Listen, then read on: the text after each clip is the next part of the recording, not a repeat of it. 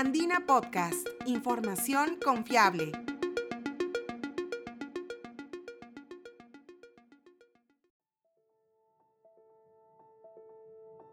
Bienvenidos, soy Ítalo Vergara, periodista de la agencia de noticias Andina. A inicios de 2022, el Programa Nacional de Investigación Científica y Estudios Avanzados, Prociencia, dio a conocer que la magíster peruana Rosana Rivas había sido reconocida a nivel internacional por sus aportes al campo de la ingeniería biomédica y clínica, por parte de la Sociedad Científica Internacional IFMBE y la Fundación Every Breath Counts. Como parte de este reconocimiento, la científica formará parte del consejo de dos divisiones de la IFMBE, la División de Ingeniería Clínica y la División de Evaluación de Tecnologías en Salud, para el periodo 2022-2025. En cuanto a la Fundación Every Breath Counts, el premio fue otorgado debido a su destacada trayectoria en ingeniería biomédica en las Américas, clasificación de la Organización Mundial de la Salud que corresponde a países de Latinoamérica, Centroamérica y el Caribe, así como en el contexto global. En este episodio de Andina Podcast, conoce más sobre esta notable científica peruana y su destacada trayectoria.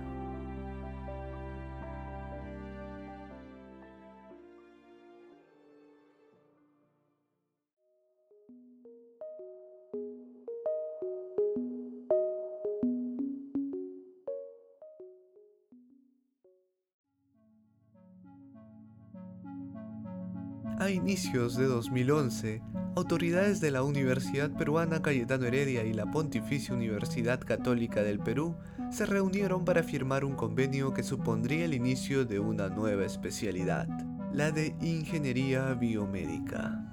Ambas universidades escogieron a un grupo de especialistas encargados de llevar a cabo la planificación del proyecto, de tal manera que la carrera pudiera adaptarse a las necesidades del contexto peruano.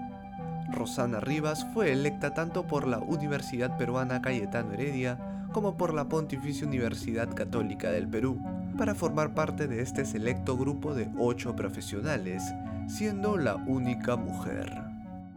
Tuvo un inicio en el año 2011, cuando los rectores, en ese entonces la rectora de la Cayetano Heredia y el doctor Marcial Rubio, rector de la Pontificia Universidad Católica, eh, tuvieron a bien reunirse y firmar un convenio, y este convenio que se hizo era para unir capacidades, unir recursos, unir experiencias y lecciones aprendidas entre las dos universidades más importantes en el escenario privado de la educación superior, ¿no? En ese momento, ambas universidades seleccionaron a dos eh, equipos profesionales cada uno, ¿no? Cuatro, cuatro de cada universidad. Yo tuve el honor de haber sido convocada por ambos porque yo trabajo en las dos universidades. Fui llamada por ambos como profesora de ambos y fui la única mujer en esa comisión que trabajó intensamente desde el año 2012 hasta el año 2015 en el proyecto académico.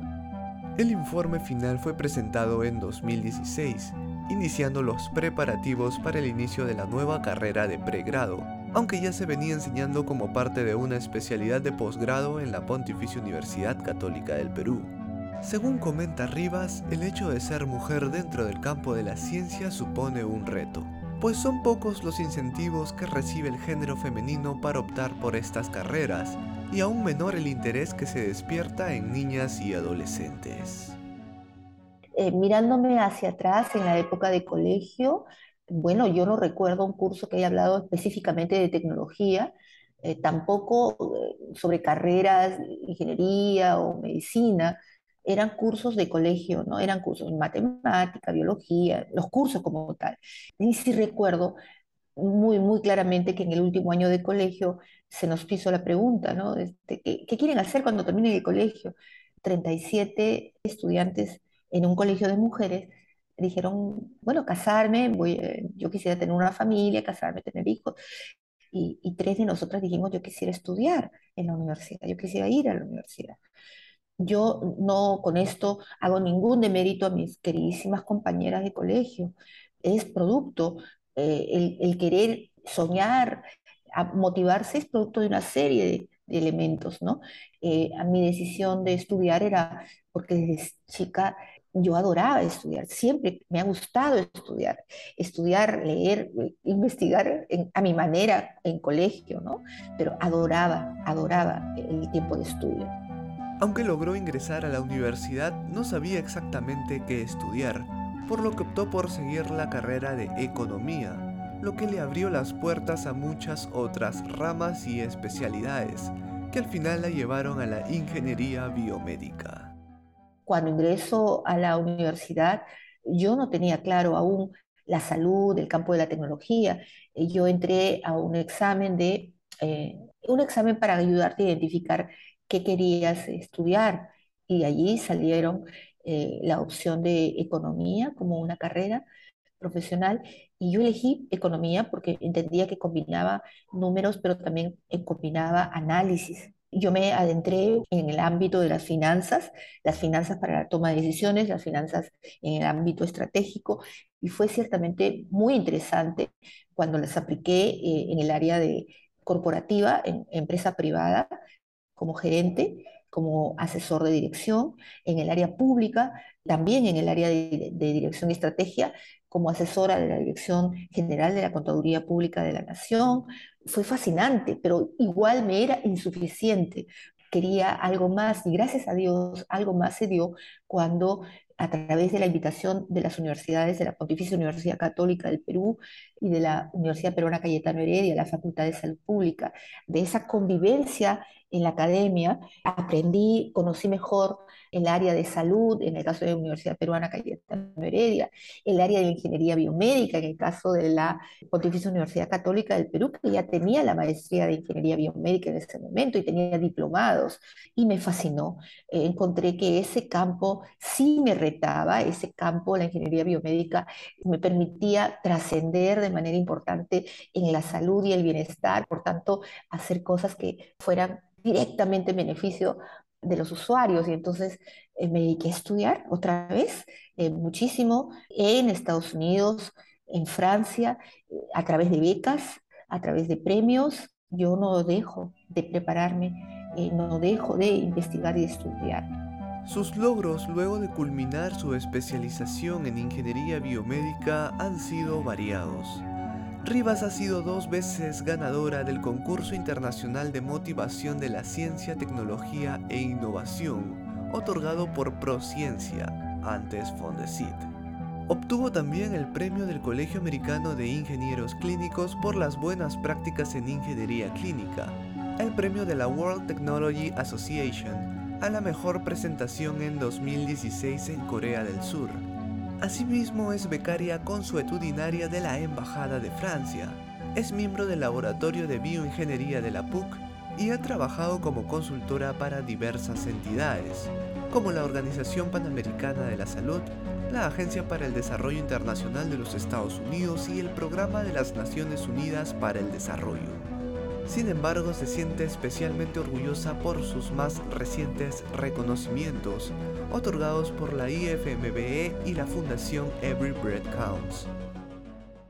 IFMB es una federación internacional de sociedades científicas que se dedican alrededor del mundo a promover la ciencia y la tecnología en beneficio de la salud. Estas sociedades científicas agrupan biología, medicina e ingeniería, así como física. Entonces son sociedades muy prestigiosas. Tengo el honor de ser miembro de la División de Ingeniería Clínica, que es una de las divisiones de esta eh, federación, de esta sociedad, y eh, ser miembro también de la División de Evaluación de Tecnología en Salud. Hay un board, eh, un consejo en cada una de las divisiones ese consejo tiene una gobernanza cada cuatro años, se hacen las elecciones a nivel mundial, se presentan candidatos y se hace la elección de qué candidatos son los elegidos para ser parte del board. ¿Y cuál es mi eh, reacción a ellos? Pues es un gran reconocimiento haber logrado ya ser postulada como una candidata para ser miembro del board una candidata de un país latinoamericano, una candidata mujer y sobre todo candidatear por dos divisiones. Es decir, las dos divisiones consideraron que mis competencias e experiencia son adecuadas y valiosas para contribuir a los aportes de cada board, de cada consejo. Ya solamente ser nominada es un honor y al mismo tiempo un doble honor haber ganado en las elecciones y ahora ser parte del board de evaluación de tecnología para la salud y de la división de ingeniería clínica para el 2022 y 2025. Lo tomo con mucha humildad, pero también con mucho compromiso, porque significa la evaluación también de mis aportes y contribuciones en ese periodo por ambas divisiones. Como parte de su análisis, Rivas considera que la pandemia ha sido un gatillador para el desarrollo de las nuevas tecnologías en salud y considera que la colaboración entre las distintas disciplinas de la medicina también se ha beneficiado. El desarrollo y el impulso de la ingeniería biomédica, de la ingeniería clínica, no ciertamente es agradable o confortable a través de una pandemia, pero ante el hecho fue determinante, gatilló las iniciativas de fabricación de dispositivos médicos, de innovación en soluciones basadas en dispositivo médico, basadas en protocolos, en regulación, inclusive en políticas en medio de la crisis.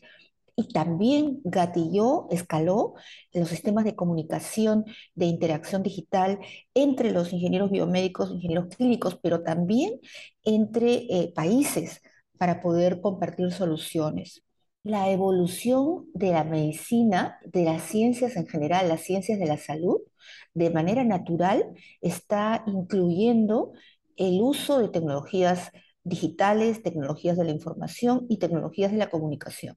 Se requieren las plataformas, los sistemas de comunicación, las tecnologías digitales para poder hacer salud para poder brindar servicios, hacer investigación, desarrollar innovaciones, fortalecer el mercado basado en tecnología, para divulgar información y conocimiento que permita que todos, no solamente los ingenieros biomédicos e ingenieros clínicos, que es la especialidad de ingeniería biomédica, eh, podamos fortalecer la carrera, fortalecer la interacción con los otros profesionales de la salud. Este conjunto interdisciplinario se apoya y requiere capacidades, inversión y desarrollo de los sistemas digitales, las plataformas digitales y los sistemas de tecnologías de información y comunicación.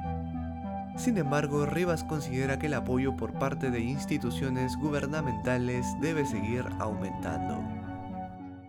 Creo que ha sido muy importante, eh, si observamos de manera objetiva, el apoyo del Ministerio de la Producción, del Ministerio de Educación, de Concitec, ha ido en incremento, no solamente en monto presupuestario. Esto, sin duda, ha, ido aumentando en el tiempo. Sin embargo, no es suficiente. Y no es suficiente por varias razones, una de las cuales es eh, el estado propio de nuestra economía como país en desarrollo. Otra es el efecto precisamente paradójico, eh, gatillador, pero también... Eh, de desafío que nos plantea la pandemia. Entonces, no es eh, suficiente por varias razones. Sin embargo, el 2022 nos trae también a todos los profesionales de la salud, en particular a los ingenieros clínicos, la convicción de que el presupuesto no es únicamente el, recurso esencial para desarrollar y fortalecer eh, la salud. Es también la articulación es también el desarrollo de políticas y regulación. Yo tengo una mirada muy constructiva y muy positiva respecto al cumplimiento de esta agenda, pero no depende únicamente del gobierno, también depende de nosotros los actores, mirando una sola cosa, fortalecer la salud y el bienestar de la población. Nuevamente, Rivas considera que incentivar a niñas y adolescentes a seguir carreras de ciencia y tecnología es fundamental a fin de generar un mercado más competitivo. En el mundo, el rol de la mujer en el campo de la ciencia y tecnología tiene todavía que escalar. Está desarrollando y está creciendo mucho. Sin embargo, aún le queda un camino por recorrer para que haya un acceso más mayoritario a nivel promedio en los escenarios de toma de decisiones estratégicas, políticas, diseño de políticas y establecimiento de regulación y normativa. Es decir, en salas o mesas o escenarios en los cuales se tomen decisiones más escaladas, de mayor nivel y de nivel estratégico. Estamos en ese nivel, pero todavía el número es insuficiente. Es necesarísimo impulsar a las mujeres en su edad más joven, a las niñas, a las adolescentes, a animarse por este campo. ¿Por qué es necesario? Porque de manera natural y justamente porque las barreras existen, el sistema no es todavía lo suficientemente amigable para promover y animar a las mujeres a entrar en estos, ingresar en este campo. Cabe resaltar que a finales de octubre se celebró el Día Global de la Ingeniería Clínica, una fecha que busca conmemorar y visibilizar a los profesionales que se dedican a este rubro. Celebramos a nivel mundial el Global Clinical Engineering Day, el Día Mundial o Global de la Ingeniería Clínica. Mi gran abrazo a todos los ingenieros clínicos y a todos los ingenieros de las especialidades diferentes que trabajan en el campo de la salud. La historia de Rosana Rivas es ciertamente inspiradora, así como la de otros peruanos que destacan en el extranjero, como Deli Goicochea, presidente y fundadora de la institución educativa online Techie Brains Makers, que ganó un premio del concurso internacional Women in Tech Latam 2022. Puedes escuchar su historia en nuestra sección de podcast.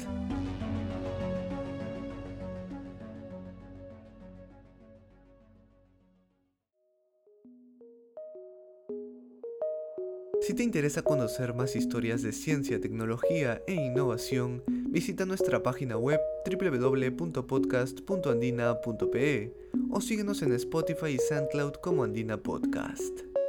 Este podcast fue producido y editado por Ítalo Vergara. Gracias por escuchar.